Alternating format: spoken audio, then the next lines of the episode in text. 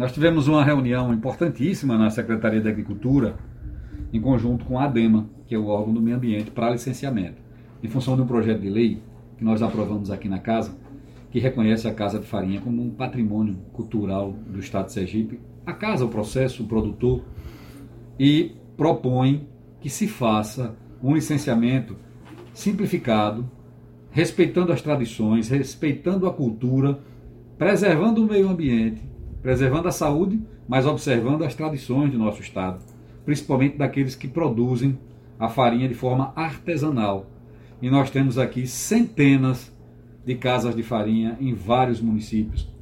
E posso dizer que no estado nós temos milhares de casas de farinha, de produtores de farinha. Então é o maior arranjo produtivo local na área urbana ou na área rural do estado de Sergipe. É um arranjo produtivo importante que garante a alimentação às pessoas, que é segurança alimentar e que garante também um produto de excelente qualidade fabricado aqui com suas particularidades e com suas características de maravilha, de delícia, de coisa boa. Sergipano não vive sem farinha e o nosso povo não vive sem produzir farinha. E a gente tem que encontrar os meios de proteger aqueles que estão num arranjo produtivo frágil.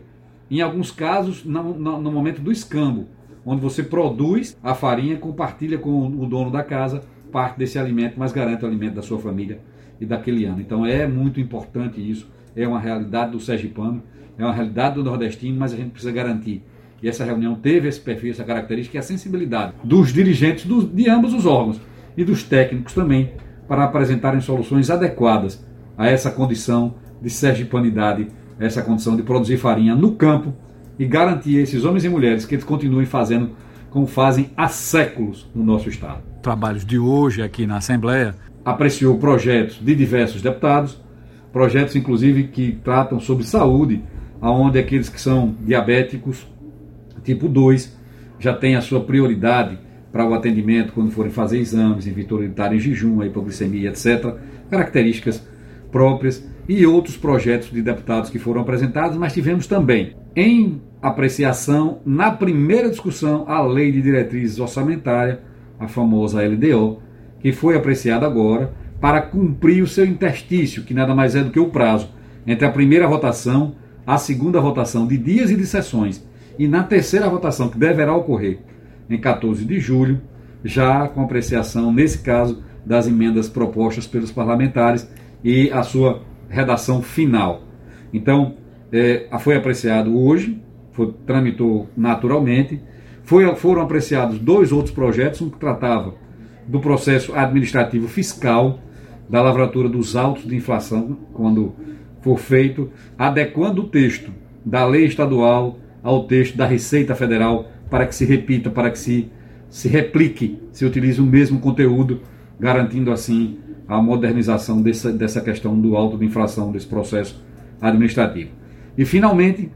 um contrato de financiamento, um empréstimo, para ser mais claro, que o Estado busca para modernizar a gestão fiscal, recuperar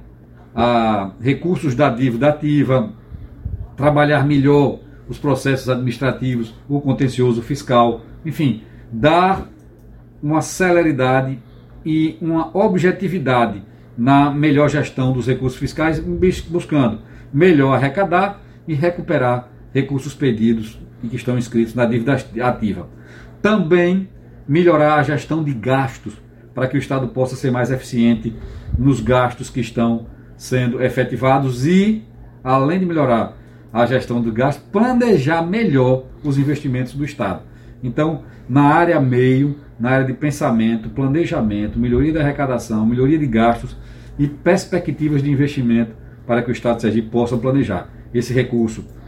deverá ser implementado em cinco anos, preparando equipes, preparando estruturas, criando métodos, modelos e, e protocolos a serem seguidos para melhorar todas essas ações do governo foi aprovado também, foi discutido e a gente concluiu, enfim, neste dia, a, a nossa apreciação de matéria dessa semana, sendo a próxima sessão somente na próxima quarta-feira.